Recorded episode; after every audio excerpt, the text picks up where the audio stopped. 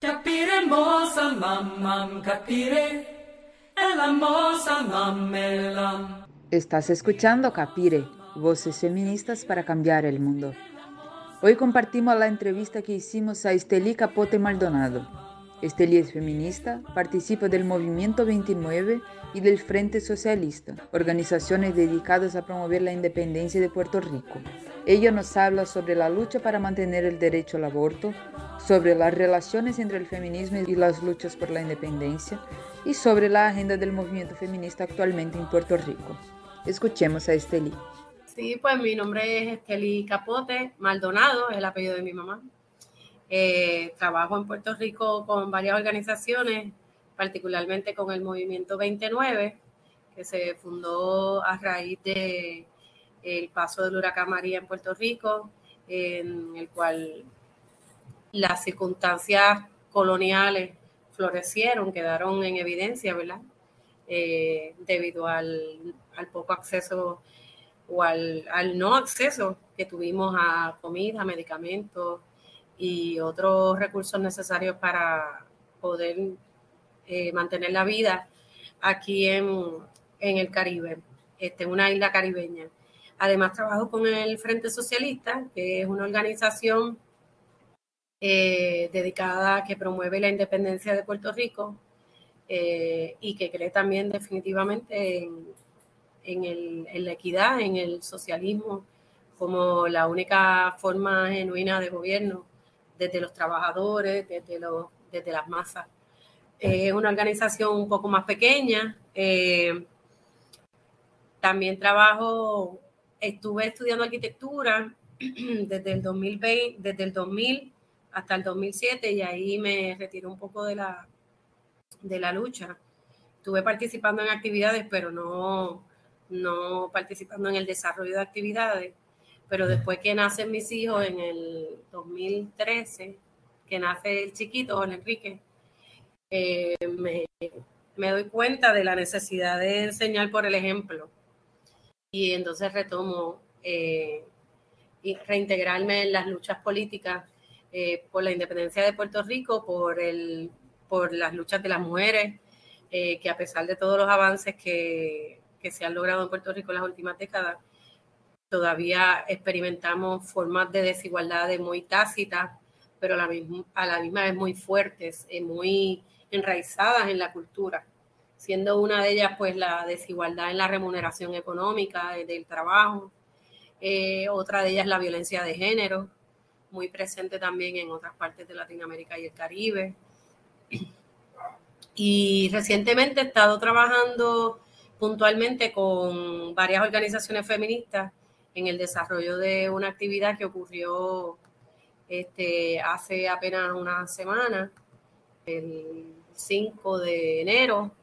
eh, perdón, de junio, se llevó a cabo una, eh, una, lo que le llamamos la marea verde, que fue una protesta en contra de un proyecto de ley que se intenta pasar aquí en Puerto Rico para regular eh, establecerle unas limitaciones adicionales al, a las mujeres al momento de abortar aquí en Puerto Rico. Eh, con mucho orgullo, a pesar de que nosotros somos una colonia de los Estados Unidos, con mucho orgullo digo, digo que en Puerto Rico el aborto eh, tiene espacio desde 1973, es legal. las mujeres en Puerto Rico tienen la potestad de abortar entre el primer y el segundo semestre que es otro de los elementos bien radicales este, de nuestras leyes. A pesar de que Puerto Rico, para que, para que tengas el contexto, ¿verdad?, sobre cómo nosotros somos culturalmente, Puerto Rico es un país que históricamente eh, ha reaccionado muy negativamente a la pena de muerte. O que para poner en balance, ¿verdad? No es que seamos una sociedad este, macabra, sino por el contrario, una, una sociedad que valora precisamente que cuyo valor por la vida es tal que sabemos las mujeres que si no tenemos las condiciones este, o simplemente no es deseado, pues eh, el, el, nacimiento no se debe dar. Y entonces ahora la, la, senadora Pérez Bebe, que representa un partido llamado el Proyecto Dignidad, que es un proyecto religioso, cuasi religioso, es un partido cuasi religioso, este, está promoviendo una medida que regularía el aborto y establece, entre otras medidas, eh, unas definiciones más ambiguas sobre lo que es un sobre lo que es la vida, eh, lo que es un feto, y atenta contra esa ley de derecho que fue radical, que ha sido vanguardia en su momento, y es nuestra necesidad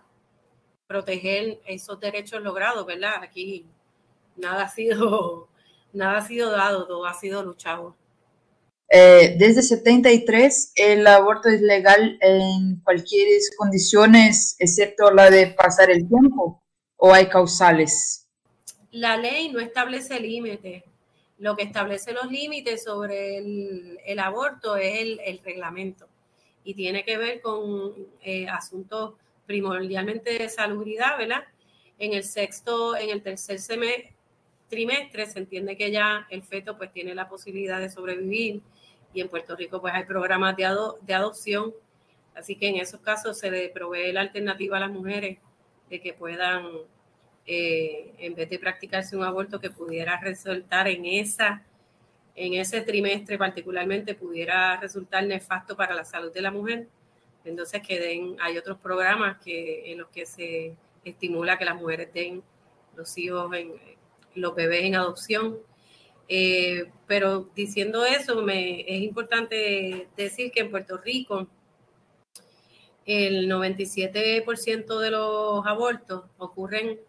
en la actualidad en, el primer trimestre eh, y que solamente un 3% de los abortos ocurren eh, fuera de ese primer trimestre y generalmente están supeditados a una condición médica eh, que, como mencionaba, pudiera poner en riesgo la vida de la madre o la vida del, del no nacido, del feto. ¿Y qué llevó a esta legalización del aborto en el 73?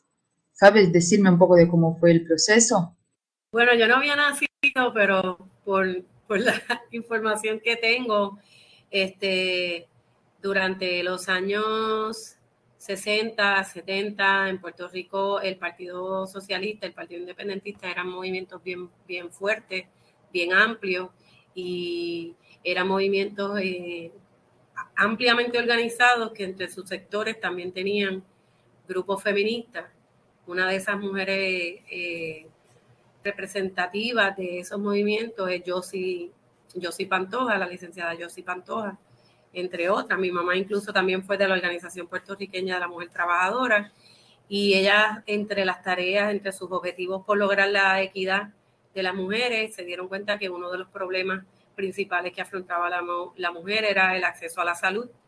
y siendo uno de ellos la causa de muerte abortos eh, ilegales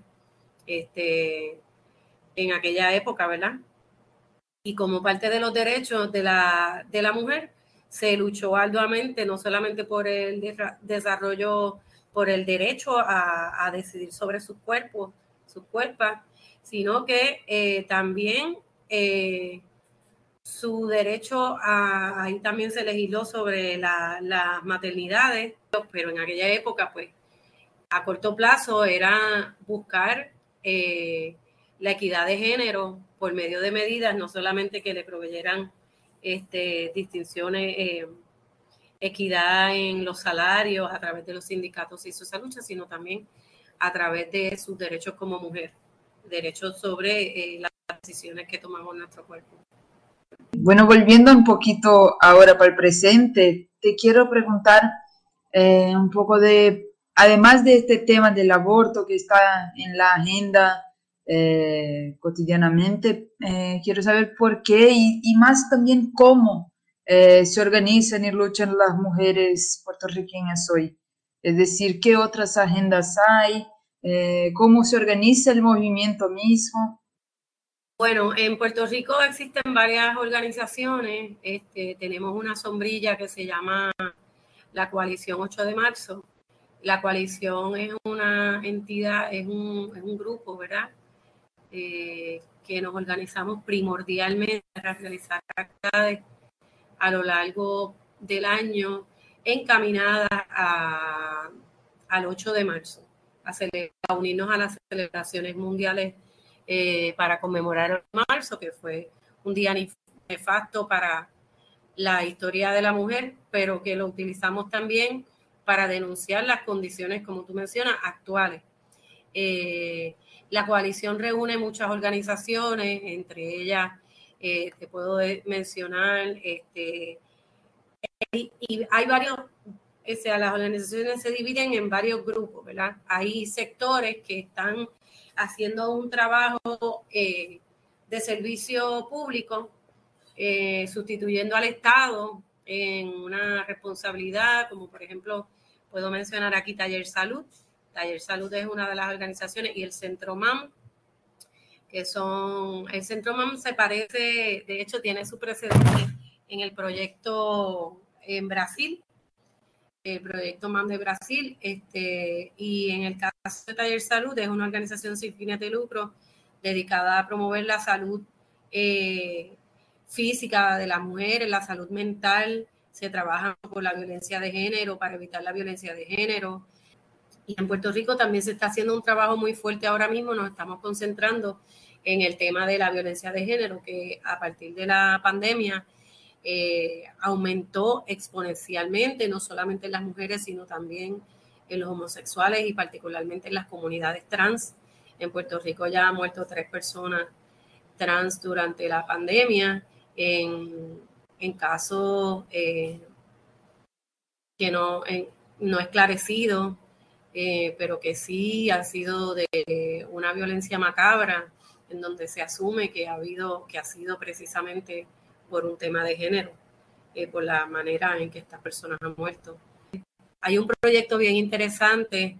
que apela a la, a la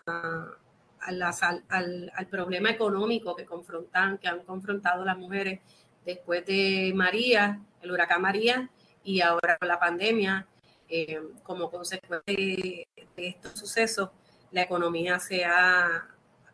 ha continuado y se ha agudizado en su proceso de decreción. Ello ha, permitido o ha sido, las mujeres se han visto impactadas porque han perdido sus empleos, buenos casos han tenido que dejar a sacrificar sus empleos asalariados para poder asumir la responsabilidad eh, de cuidar a sus menores, de quedarse en la casa con ellos, ser maestras, de ser limpiadoras, eh, Entonces, eso también ha caído como consecuencia que están han perdido su capacidad de crear, de generar ingresos. Se ha creado un concepto que se llama la cena feminista, básicamente en, sectores o marginados, eh, se usan o almacenes, este, abasto en ciertos días de la semana para que mujeres con condiciones precarias económicas puedan venir y eh, acceder suministros eh, mínimos, ¿verdad? Para ella y para su familia. Entiéndase arroz, frijoles, eh, leche, eh, sanitaria, lo que son efectos de primera necesidad. Otro de los temas que se está trabajando en Puerto Rico es precisamente con el, al presentarse los proyectos de estas medidas para regular y restringir el aborto en Puerto Rico, ha creado niveles de inseguridad en los centros de planificación eh, familiar o los centros donde se, se practican abortos. Y estamos realizando actividades de protesta frente a estos centros para, para evitar que las organizaciones religiosas o conservadoras eh, le bloqueen el paso a las mujeres que van a recibir servicio allí, que no todas van a hacerse un aborto, no es la, los centros de planificación familiar atienden, ofrecen servicios de ginecología, este, de servicios psicológicos como cualquier otra entidad. De hecho, son centros de, generalmente son centros integrales de salud, donde se ofrecen servicios psicológicos, psiquiátricos, médicos, ginecológicos eh, a la mujer. Y entonces cuando la, este tipo, con este tipo de conservadora que pretende eh, limitar esto, pues algunas organizaciones religiosas se han adjudicado esos derechos, proteger lo que llaman la vida de uno, de uno nacido por encima de la vida de la mujer. Y entonces nosotros acudimos, según eh, surge el llamado, a estos centros para garantizar que las mujeres que vayan a recibir servicios médicos en estas instalaciones puedan hacerlo. Tú has hablado entonces de varias como de organizaciones que, que tienen en común mismo trabajando en sectores distintos o actuaciones distintas, eh, tienen eso de estar presentes en la cotidianidad de la vida de las mujeres, ¿cierto? Y yo estaba aquí acá me preguntando eh, si tú piensas que hay que ¿cómo, cómo decir? Si tú piensas que, que por ser colonia hay cosas que son distintas, que pasan distinto a las mujeres. Una de las condiciones que tenemos como colonia de Estados Unidos es precisamente que todos los roles y los modos eh, se tratan de importar, se tratan de importar. Eh, hay grupos anexionistas que son dogmáticos y, e imitan modelos de Estados Unidos, independientemente de las consecuencias que ello pueda tener para Puerto Rico.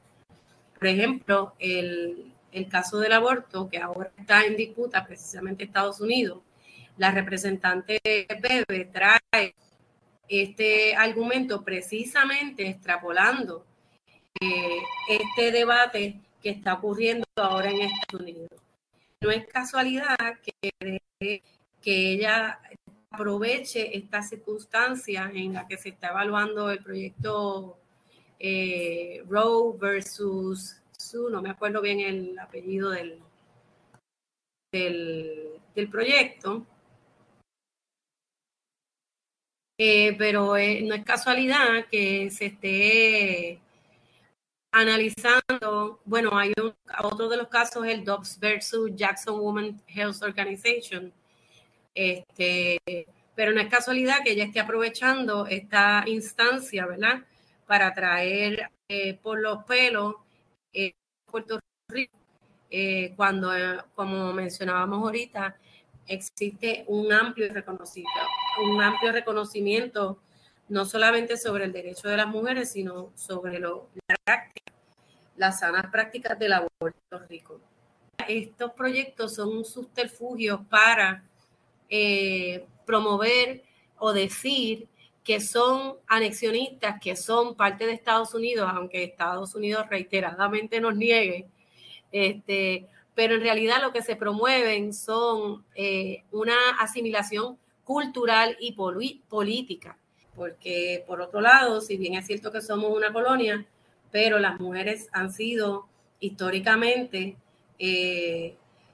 mujeres empoderadas y mujeres muy eh, activas dentro de la lucha política progresista, la lucha de izquierda, y se han dado la tarea, independientemente de, del estatus colonial, de seguir promoviendo eh, mejores condiciones y mejores derechos para las mujeres. Sea que sí hay esta contradicción, ¿verdad?, entre unos grupos que quieren promover un asimilismo a favor eh, pero en contra del estatus vigente, ¿verdad? De los derechos ganados, pero por otro lado ellos se sobrepone a una a otros grupos feministas que están constantemente, ¿verdad? Eh, en lucha, que no han dejado de luchar. ¿Cómo es la participación de las mujeres en las luchas por la independencia, por autodeterminación? Eh, y también cómo, como sabemos que hay muchos desafíos en, formar parte de las luchas eh, mixtas y que tienen que ver con la sociedad entera, pero que las mujeres tienen siempre un rol muy importante que a veces se cambia también. Entonces, ¿crees que en los últimos años algo cambió? Eh, ¿Hay desafíos que siguen vigentes? Eh, un poco de eso, de cómo es la participación de las mujeres en estos espacios. Mira, eh, yo he observado eh, con mucho detenimiento una figura femenina en Puerto Rico que se llama María de Lourdes Santiago. Eh, María de Lourdes de Santiago, y lo digo como un ejercicio muy autocrítico, viene de un partido que es independentista, pero un partido que representaba o que representó en un momento dado intereses burgueses primordialmente, este, a pesar de que su presidente, Rubén Berrío, eh, participaba de, grupos socialistas o se reclamaba socialista dentro de, eh, dentro de, la, de la estructura eh, política de partidista. María de Lourdes representaba una minoría, un grupo de mujeres muy pequeño, con muy poca exposición, y tengo que decir que ella eh, María de Lourdes ha sido un gran ejemplo en demostrar cómo, eh, un, a través de una lucha consistente eh, y a través de un propio ejercicio autocrítico que yo entiendo que ella ha hecho a lo largo de, los años, ella ha asumido una política más independiente, ella siempre se ha, ha sido leal a su partido, que es lo que yo creo que le añade arraigo y lo que le añade eh, valor al Partido Independentista puertorriqueño, pero a su vez ha sido muy vocal en las posiciones en que ha tenido que irse, no necesariamente en contra, pero demostrar oposición o demostrar eh, que el partido debería eh, asumir otros roles. Me gustaría mencionar aquí a Tati Fernó, una abogada que murió recientemente y que llegó a ser incluso procuradora de la mujer, y fue instrumental en lograr que muchas leyes que se habían aprobado desde el 73 finalmente tuvieran este, protocolos para que se pudieran implementar y fiscalizar su implementación. Tati Fernón era una licenciada, ella fue miembro del Partido Socialista y en algún momento ella, en una entrevista que le hacen, ella entiende que prefiere concentrarse en las organizaciones feministas porque el trabajo que ella tendría que hacer desde las organizaciones políticas eh, socialistas sería tan fuerte que ella siente que estaba perdiendo como una oportunidad. Así que ella se desvincula un poco de esas organizaciones independentistas para poder hacer un trabajo feminista sobre el derecho de las mujeres en concreto y sobre el derecho de los grupos LGTB. María de Lourdes, por otro lado, en esta, en esta generación es una mujer que ha logrado desde su partido poder transformar normativas de género dentro de su partido, siendo probablemente la primera mujer que aspiró dentro del Partido Independentista a, una posición eh, de gobernadora, me, encantaría decir presidenta de la República, pero todavía somos colonia, así que, pero ella desde su partido ha logrado transgredir el sistema y reestructurarlo y lo ha logrado a través de la participación ciudadana, de incorporarse dentro de las luchas comunitarias. Este, puedo mencionar el caso de la lucha contra Luma, las luchas ambientales, ella ha sido vocal y lograr también aliados y aliadas dentro de su organización. Me gustaría saber un poco de cómo, cómo están las estrategias de la lucha por la independencia, es decir, ¿Cómo llegar a esto? ¿Cómo llegar a la independencia, a la democracia? El proceso por la lucha de la independencia es un proceso continuo, es un proceso arduo, continuo, continuo y constante, ¿verdad? O sea, hay un proceso de ritmo. Eh, Puerto Rico ha tenido sus altas y bajas, el Partido Nacionalista probablemente fue uno en 1930, 1940 y 1950 fue uno de los movimientos de mayor trascendencia en lo que fue el siglo XX. Eh, llevó acá y cabe mencionar que Pedro Albizu Campos, que era su máximo dirigente, contó eh, con las mujeres, sentó un gran precedente del trabajo de las mujeres dentro del partido. Eh, Blanca Canales, incluso allegó eh, solidaridad internacional en la figura de mujeres eh, estadounidenses, por ejemplo, Thelma Mielke, eh, por mencionar alguna. Ese precedente nosotros lo hemos continuado y actualmente el movimiento independentista tiene dos yo te podría decir tres grandes polos de trabajo. A nivel eh, interno en Puerto Rico, nosotros estamos haciendo un gran trabajo para visibilizar eh, las instancias, lo que el desarrollo económico de un país sostenible, independiente, puede significar para Puerto Rico. Y de ese modo rompemos ese mito que existe de que Puerto Rico sin Estados Unidos no se puede vivir. en Puerto Rico, gracias a la crisis económica, los jóvenes, las jóvenes, las mujeres, las emprendedoras se han visto en la necesidad de articularse nuevas formas económicas, de crearse ellas mismas este, modelos económicos de subsistencia este, que van desde proyectos agroecológicos, proyectos de mediación familiar, eh, como es el caso de la licenciada Taina Moscoso. Eh, y ellos son ejemplos que nos ayudan a construir esa visión sobre ese país soberano, independentista que queremos. Entonces, nuestra responsabilidad como independentistas es eh, demostrar esos proyectos, enseñarlos y enseñarle a la gente cómo, al resto de, de las puertorriqueñas y puertorriqueños,